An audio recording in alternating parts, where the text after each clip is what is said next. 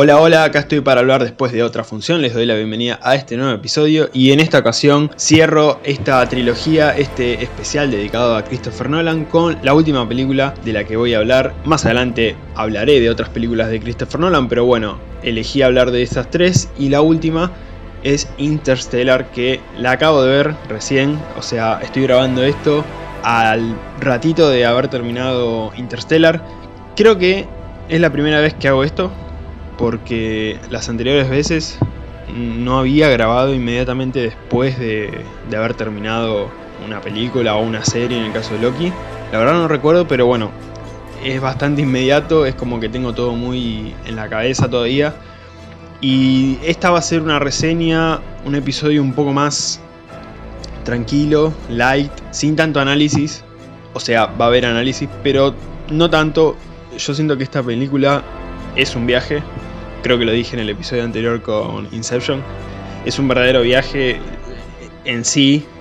En la película tenemos un viaje tanto de un personaje como de varios hacia una misión para, salvar a la humanidad, pero un viaje en general, en todo, eh, visualmente, con su banda sonora que, a ver, es una banda sonora muy especial, muy especial, tiene, tiene muchas cosas que, son complicadas de explicar desde, desde mi lado.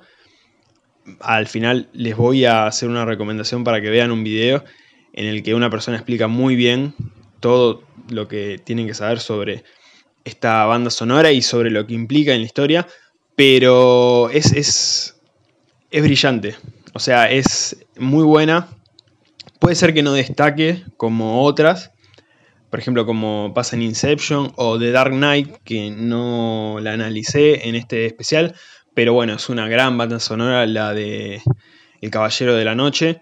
Y bueno, obviamente haciendo esta relación entre la pareja Christopher Nolan y Hans Zimmer, porque obviamente estoy analizando películas de Christopher Nolan, pero dio la casualidad, o no tanto, porque Hans Zimmer ha colaborado mucho con Christopher Nolan, de que estas tres películas tuvieron banda sonora de Hans Zimmer, el gran compositor alemán, la rompe como siempre y, la verdad que acá no es menos. Em, una película que me gusta mucho, acá sí siento que hay una división más grande en la gente, sí sé de personas que no tienen un gusto particular por Interstellar, que es sobrevalorada, que es una muy mala película, he leído y escuchado de todo. Pero bueno, son opiniones completamente respetables. Em, en mi caso, bueno, como casi todo lo que hace Nolan, es una maravilla y no pienso distinto de, Interstellar. Y la verdad que, o, sea, es real, no, no, no es querer dar una imagen de, ah, soy fan de Nolan y bueno, amo todo lo que hace. No, la verdad que es sincero. Todas las películas que vi de él me encantaron y realmente Disfruto mucho de sus películas, disfruto mucho de Interstellar. Creo que es la que más me hace sufrir, posiblemente, con Dunkirk. Pero esta está a otro nivel porque acá hay muchas cosas en juego. Esta relación entre Cooper y Murph es, es una patada al pecho. Todo lo que pasa. El final es eh, para llorar o sea, es mucho más sentimental, es mucho más humana desde muchos puntos de vista. No solamente la relación padre-hija, sino todas las decisiones que hay que tomar, que tienen que tomar los personajes en, la película a lo largo de, de, toda la historia, porque se trata de salvar a la humanidad, se trata de dejar de lado a las personas y salvar a la especie, como se menciona en una parte de la película. Entonces hay un montón de, cosas muy humanas en juego, de personalidades, de, características, un montón de cosas que, la verdad son, son, muy interesantes.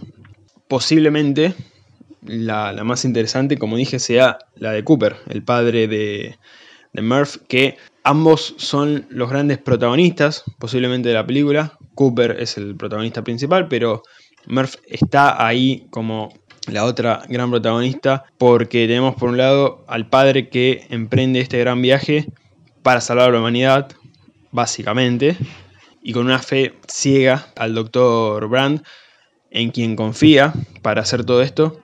Y, bueno, sabe que tiene que dejar atrás a su familia, a su hija, en especial a su hija, que lo adoraba. Y esto, eh, todo, todo el viaje realmente difícil, no solamente emocional, sino hacia un lugar completamente desconocido y hacia lo desconocido directamente porque es explorar otros lugares habitables y que se puedan habitar para poder rescatar a la, a la especie humana. La película empieza con un detalle interesante que es parecido al de Inception y es el hecho de que empieza con el final. No exactamente con el final, final, eh, bueno, como pasó con Inception, ese pedacito en el limbo y después sí viene el final verdadero de la película. Acá también pasa algo porque nos muestran imágenes de la parte final de la película y de hecho, si nunca vieron la película, si nunca vieron la película, no deberían estar escuchando esto porque me olvidé, menos mal que me acordé ahora. Va completamente con spoilers, no voy a cuidarme en cuanto a eso porque estos episodios, como ya lo mencioné, al ser de películas que ya se estrenaron hace rato, bueno, voy a hablar con bastante libertad, así que si no vieron la película y les interesa no spoilearse, no escuchen a partir de ahora. Así que bueno, si, si ya la vieron, en realidad es si ya la vieron, pero si no la vieron y la van a ver por Amazon Prime Video, tengan cuidado.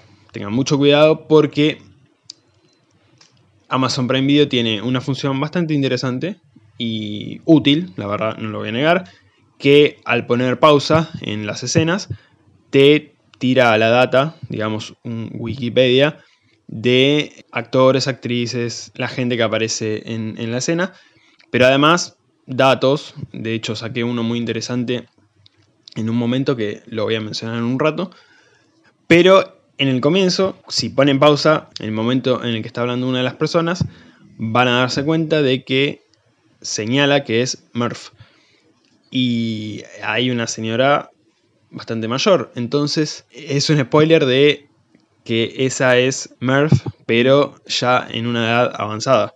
Obviamente, si vieron la película, no les va a sorprender, pero si no la vieron, por ahí hasta se confunden un poco y dicen cómo. Y después van a ver a Murph chiquita y es como bastante loco. Por ahí no es un spoiler, spoiler. Puede ser que lo dejen pasar así nomás, pero bueno, es un detalle que es la primera vez que veo Interstellar en Amazon Prime Video y noté eso, así que bueno, arranca así la película con, con esas imágenes, con un flashback de una misión que tuvo Cooper hace un tiempo y que salió mal, evidentemente.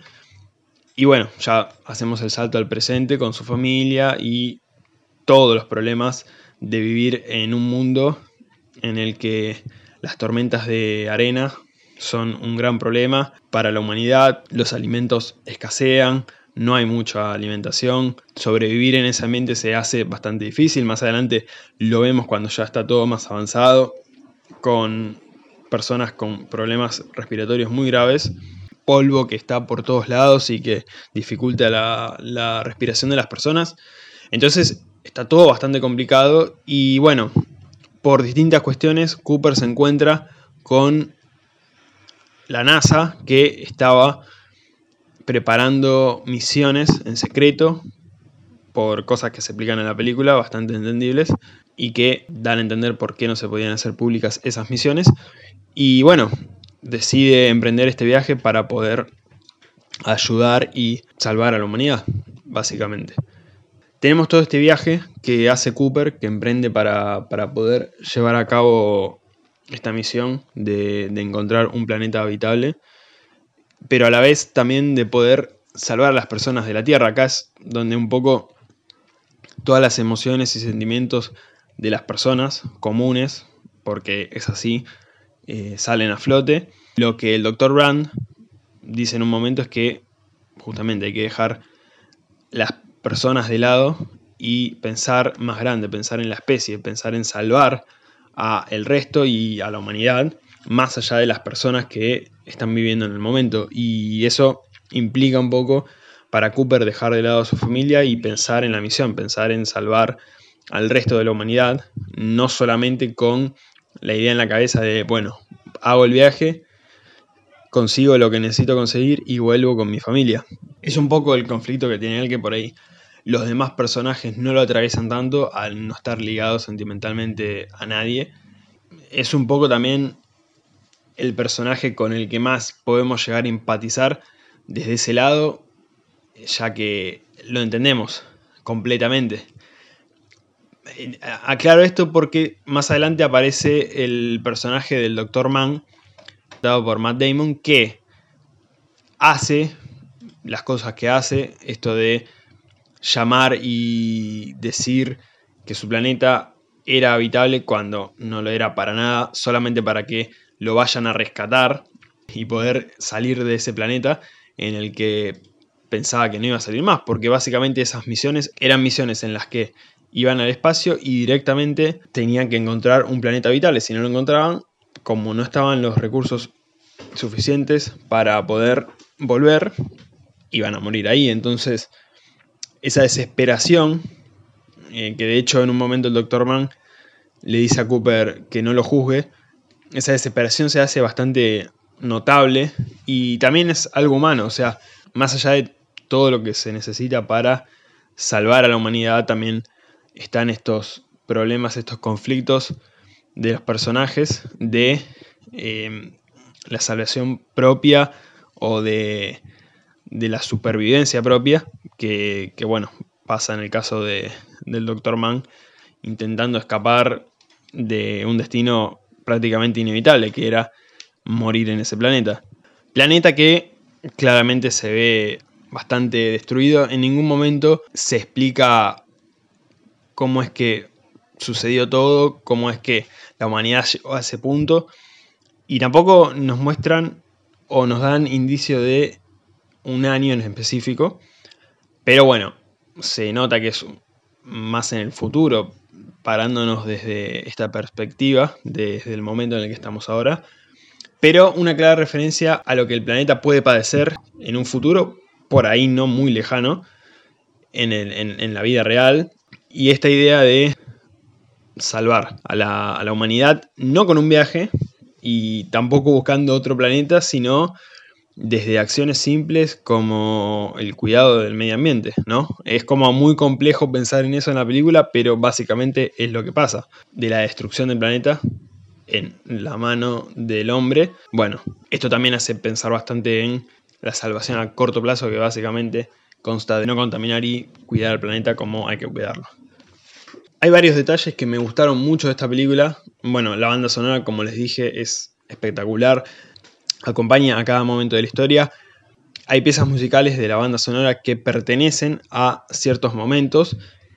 Por ejemplo, la relación entre Cooper y Murph, que es probablemente la relación más importante de la película. Y que esas piezas musicales se van escuchando a lo largo de la película, como por ejemplo Stay, que es la pieza musical más conocida de la banda sonora, que va apareciendo en varios momentos de la película como pasaba con Time en Inception. Tenemos también el reloj, como pasó en Dunkirk. Acá bastante más justificado porque acá realmente había una pelea contra el tiempo, porque cada planeta que visitaban, cada momento que pasaban en el espacio, al atravesar el, el agujero de gusano, cada paso que daban prácticamente, era tiempo que se iba perdiendo, porque no pasaba igual el tiempo en el espacio de lo que pasaba en la Tierra. Entonces, por ejemplo, en un momento, cuando hacen un descanso largo antes de llegar al primer planeta, a una de las máquinas le preguntan cuál era la trayectoria y responde que 8 meses hasta Marte y después 14 hasta Saturno, es un montón de tiempo. Después en el planeta de Miller, que es el primero al que llegan, ese planeta de las olas gigantes, pasan 23 años, o sea, entre que llegan, están ahí, pasa lo que pasa, que una de las olas choca a la nave y quedan varados unos minutos hasta que se pueden ir de nuevo y llegan al Endurance, que era como esta base en la que estaban parando para hacer sus investigaciones y seguir el curso a cada uno de los planetas.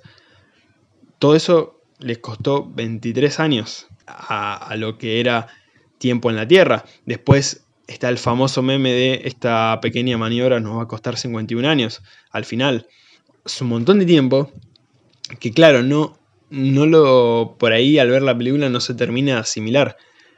Pero se, ve en, en, los personajes, se ve cuando va pasando también todo en la Tierra. Pero es muy loco, es muy loco y y probablemente el momento más desgarrador llega por ese lado cuando Cooper vuelve del planeta de Miller, se entera de la cantidad de años que pasaron y ve todos los mensajes. Y, cómo va pasando desde su hijo, en un momento interpretado por Timothy Chalamet, cuando es chico y está conociendo a su primera novia, a un mensaje en el que el hijo de Cooper ya es grande, interpretado por Casey Affleck, y, el hijo está completamente desgarrado. Tom, el hijo de, Cooper, está completamente desgarrado, decepcionado, diciendo que ya tiene que aceptar que su padre no va a volver más, y, y Cooper llorando, diciendo que no, que no, que no, que no acepte eso porque él está ahí. Y es. Te parte al medio porque piensen que pasaron un montón de años en, su vida, en la vida del hijo de, Cooper, en la vida de Tom. Pasaron un montón de años, pasaron un montón de cosas y él sigue pensando o empieza a pensar que su padre lo abandonó, que lo dejó ahí a la deriva, en la tierra. Y no, no fue así, pero es un montón de tiempo. Es un montón de tiempo y, y para Cooper no pasó tanto, entonces ponerse en ese lugar es, o sea, te parte, te parte al medio y el último mensaje que es el de la hija que hasta ese momento no le hablaba, pero le habla y se quiebra y, ahí la cámara enfoca a Matthew McConaughey que está llorando desconsoladamente y es, es una escena que es eh, desgarradora, realmente es desgarradora. Esa escena y la del final, cuando Cooper se reencuentra con su hija ya bastante avanzada en edad, al borde de la muerte. Son momentos que realmente son muy emocionantes, muy desgarradores y hablan de esto de la humanidad que, se maneja en esta película, de, las relaciones, los sentimientos y, todo esto que, se ve tan pero tan bien.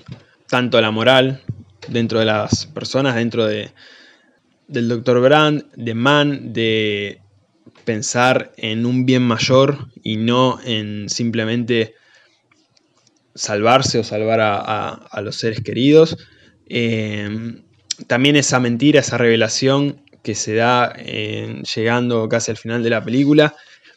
Y, todo esto, o sea, es como todo muy humano en el sentido de, de todo lo que pasa.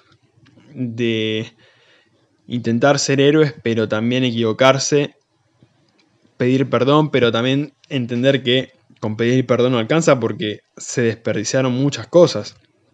O sea, Cooper se perdió prácticamente todo el crecimiento de sus hijos por salvar a la humanidad, que lo termina logrando, sí, pero a un costo altísimo. Y bueno, toda esta vuelta que se da al final en el que entendemos y nos damos cuenta de que en realidad Cooper fue el que se mandó a él mismo, a la NASA, el que se mandó las coordenadas para poder ir, el que también se dijo a él mismo en un principio que se quede con su hija y que también ayuda a su hija a poder salvar a la humanidad con los datos que extrajeron desde el agujero negro y que sirvieron para poder darle un poco más de vida a la gente de la Tierra.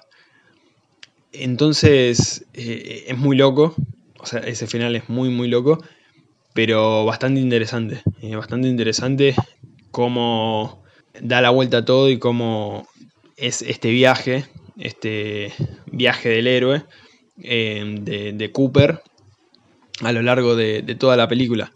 Que esto se explica, como, como les dije muy bien en el video sobre la banda sonora de Interstellar, que está bastante conectada la banda sonora a lo que es la historia de la película. Si me pongo a explicarlo yo voy a tardar muchísimo y este video tiene su duración, pero vale la pena verlo, se los voy a recomendar ahora mismo. Es de Jaime Altozano, se llama La música de Interstellar, dos puntos, un mito de ruido y silencio. Si buscan banda sonora Interstellar les va a aparecer. E inmediatamente después de ese video pueden ver otro gran video que es La sorprendente vida de Hans Zimmer, entrevista a Hans Zimmer, también de Jaime Altozano, muy buenos videos. Y en ese segundo video Jaime explica algo muy muy interesante. Él entrevistó a Hans Zimmer y le preguntó sobre la banda sonora de Interstellar. Y en un momento Hans Zimmer le comenta que al momento de grabar la banda sonora de esta película, que se grabó en gran parte con un órgano gigante en una iglesia de Londres, empezó a llover. Entonces, claro, estaban todos los micrófonos grabando y, todo eso, y se grabó la lluvia. Se grabó la lluvia que se escuchaba espectacular, y lo terminaron metiendo en la película.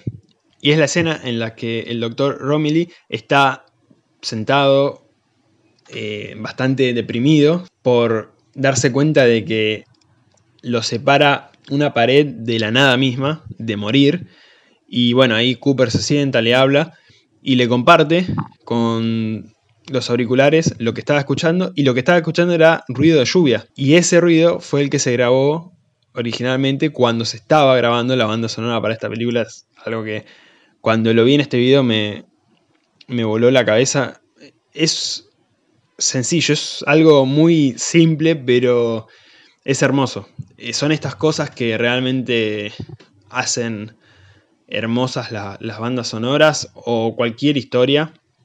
No solamente por esto, sino estos pequeños detalles que hacen lindas a las historias detrás de, las películas. Y eh, la verdad que, me gustan mucho, así que vayan a ver estos dos videos que, que les recomendé de Jaime Altozano, que son muy muy buenos y en especial si les encantan las bandas sonoras de Hans Zimmer, como me pasa a mí, ese segundo video en el que Jaime cuenta un poco la historia de Hans Zimmer, la verdad que es bastante interesante. Y para terminar con esta reseña de Interstellar, bastante breve, creo que fue bastante breve, muy muy breve en comparación con otras películas, es que realmente no, no tengo muchas palabras, o sea, se puede analizar todo esto que analicé y se podría analizar bastante más, por ahí me juega en contra esto de grabar apenas terminé de ver la película, pero bueno, estoy bastante ocupado, estoy con muchas cosas y no iba a tener otro momento para grabar, pero realmente, como puse en, en Letterboxd, eh, no tengo palabras para describir lo que es esta película. A veces simplemente es disfrutar y, y eso. Entiendas o no la película, que yo la entendí a la quinta vez que la vi más o menos, puede pasar, pero entiendas o no la película, a veces es un viaje, justamente, y, es disfrutar, es disfrutar y visualmente esta película es hermosa, o sea, sé que había dicho que Dunkirk posiblemente era de las películas de Christopher Nolan en la que más se destacaba lo visual, pero por una cuestión de la paleta de colores y toda esa fotografía hermosa, pero acá en el espacio, em, la verdad que se disfruta mucho. Se disfruta mucho cada escena porque es espectacular, es espectacular y, nada, esto es lo hermoso del cine, crear por ahí con lugares conocidos em, y ambientes de acá, de, de nuestra tierra, crear otros planetas y la verdad que es algo maravilloso. Em, un par de detalles que me interesaron mucho. Uno que vi en Amazon Prime Video con esta función que les comenté, que al poner en pausa, además de decirte quiénes están en pantalla, los actores, las actrices, quiénes aparecen, te tiran datos de vez en cuando y de casualidad, porque la verdad fue de casualidad, puse pausa en un momento y me encontré con el dato de que el agujero de gusano, que aparece en la película, se colocó cerca de Saturno en un homenaje a 2001, a Space Odyssey, Odisea del Espacio, una película de Stanley Kubrick, de la que Nolan es bastante fanático, de hecho fue gran parte de la inspiración para Interstellar, Y bueno, en esa película, que es del año 68, tiene sus años, no estaban los efectos preparados para poder hacer los anillos de Saturno. Entonces se terminó situando parte de la película de Kubrick en Júpiter. Por eso, para esta película, en homenaje a la idea original de 2001, se hizo este agujero de gusano cerca de Saturno. Un detalle que me pareció bastante interesante, además por esto que les comenté de que Nolan tiene como una de sus películas favoritas, creo que como su gran película favorita, a Space Odyssey. Y bueno, se notan las similitudes, si ven ambas películas se van a dar cuenta de varias cosas. Y bueno, un detalle que, me pareció bastante, bastante interesante, además a modo de, de homenaje. Y por otro lado, algo que me gusta encontrar en las películas son estos detalles que no busco en internet, muchas cosas las termino buscando, veo videos o encuentro por ahí esas famosas notas de las páginas que dicen los 10 datos que no conocías, bueno, me suelo meter luego de algunas películas, más que nada para nutrirme y, encontrar cosas o conocer cosas que no puedo notar o que no termino notando. Y a veces descubro cosas o noto algunas cosas por mi cuenta. Y algo que noté son dos escenas que además son muy significativas para la historia.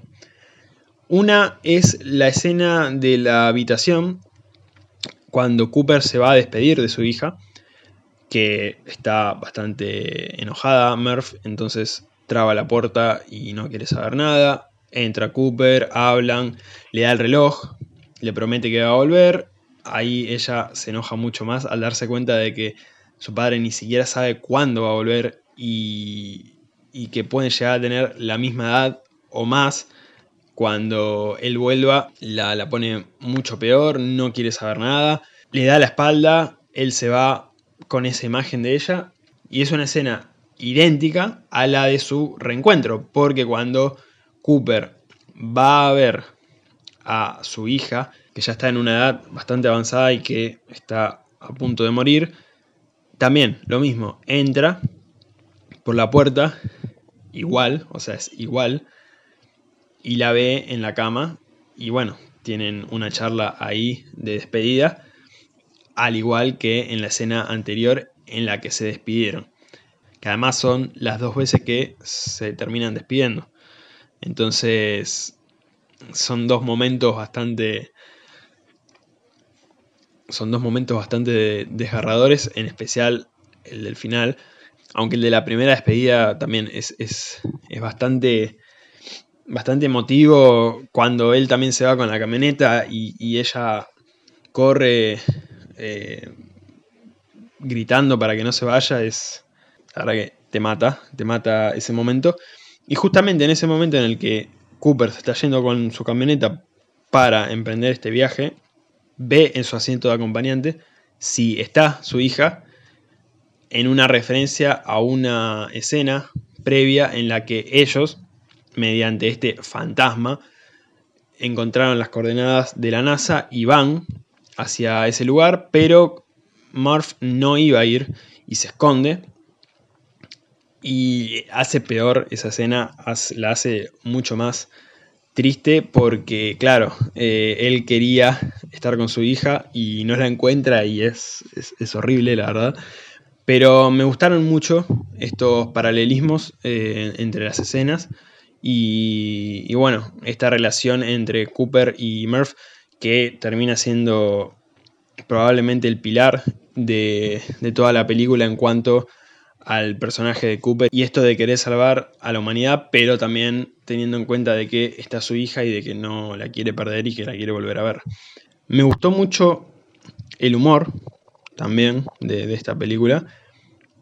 Puede ser que también sea la película con mejor humor de, de las que vi de Christopher Nolan. Puede ser, lo estoy diciendo ahora casi pensando, pero mientras veía la película también lo pensaba y, al menos de las que hablé en este podcast, de Dunkirk y, y de Inception, es la que mejor humor tiene. pero creo que en general también, también es la que mejor se desempeña en eso. Y es un humor ideal, o sea, no es un humor que sea una locura. Ahí como configuran al robot, a Tars, eh, digamos que está en un 70-75% del humor, no está en 90%. Em, pero es muy bueno. Eh, hay muchos momentos de Cooper que son pequeñas frases que son geniales. Y también el robot. Tars eh, es, muy gracioso. O sea, el robot termina siendo uno de los personajes más graciosos, pero la verdad que, que, la rompe, que los momentos que tiene son geniales. Y bueno, eh, son momentos muy, muy divertidos dentro de toda esta seriedad que maneja la película, que a veces en las películas que tienen una historia por ahí tan seria, cuesta meterle esa cuota de humor y que no queden por ahí fuera de lugar. Y, acá creo que se maneja perfectamente. Con pequeños diálogos, no hay cosas muy complicadas, pero con pequeños diálogos ya te sacan una sonrisa y la verdad que eso me encanta. En cualquier película y acá mucho más.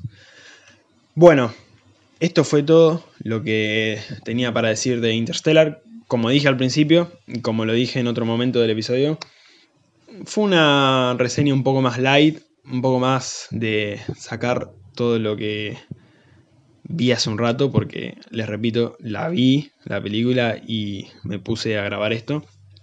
Es una película que la disfruto, no, no la pienso tanto como por ahí con Inception. Me, me gusta disfrutarla, me gusta sentarme, tranquilo y, verla y disfrutar todo, porque la verdad que es para disfrutar, es para pensar también, no digo que no, pero eh, es para disfrutar, es para emprender ese viaje que se emprende, ese viaje interestelar, pero a través de la pantalla y que la verdad que, que es muy, muy, muy linda para ver, para escuchar, porque esa banda sonora a mí me encanta. Me gustaría verla en el cine. Ahora que hay películas clásicas en el cine. Está bien, esta película tiene 7 años, pero han puesto películas un poquito más nuevas, si se quiere, de vuelta en los cines hace algunos años, así que no, no, lo veo como algo raro, pero bueno, tendría que llegar a algún aniversario o algo. Lo mismo con Inception, de hecho con Inception pasó, no recuerdo si había pasado acá en Argentina específicamente, pero sí se hizo por los 10 años. Lo que pasa es que justo, justo cayó una pequeña pandemia y arruinó todo, pero creo que se iba a llegar a hacer acá. Con The Dark Knight sí se hizo, pero no acá en Argentina, en otros lados. Creo que acá en Argentina no se hizo. Si me llevo a enterar ahora que se hizo lo de reestrenar The Dark Knight y, no me enteré, bueno, me voy a poner a llorar. Pero estaría bueno ver esta película en, en, el cine, en cualquier cine, en una pantalla grande, porque la verdad que es una de esas películas que se disfrutan más eh, con un buen sonido y con una buena imagen. Pero bueno, la que tengan y la que puedan aprovechar, aprovechenlo de esa manera porque la verdad que es, hay películas que son para ciertas cosas y yo creo que esta película es para disfrutar, nada más. Mi calificación, un 10 sobre 10. No, si pudiera ponerle más puntitos, le pondría, si pudiera ponerle más estrellitas, le pondría. Pero bueno, eh, hasta acá, hasta el 10 se llega, nada más. Bueno, la próxima que esté hablando, voy a estar hablando de estrenos, definitivamente, porque de una manera u otra van a ser estrenos las próximas películas, así que vuelve la alerta de spoilers. Pero ya habiendo hablado un poquito más de las películas antes de meterme en spoilers. Así que no van a ser episodios completamente llenos de spoilers. Me pueden seguir en las redes sociales, en Instagram, arroba después de otra función podcast, o simplemente buscan después de otra función. Al igual que en YouTube, donde pueden encontrar el canal, en donde están todos los episodios subidos, si es que no pueden escuchar por Spotify y hasta acá el especial dedicado a Christopher Nolan con estas tres películas. Si escucharon este episodio de Interstellar y no escucharon los anteriores, pueden ir a escucharlos. Tienen el episodio de Inception y de Dunkirk. hablaré posiblemente más adelante de Christopher Nolan. Esta no es la despedida, pero bueno, hasta acá su especial, el primer especial del podcast. Ya voy a hacer más especiales dedicados a directores, directoras, actores, actrices, lo que venga. ¿Por qué no? Compositores también. Hay muchos muy buenos. La verdad que hay para aprovechar ahí y también en cuanto a lo que es la historia, porque las bandas sonoras, como dije, son muy importantes. Así que bueno, lo, voy a ir pensando. Pero hasta acá este episodio.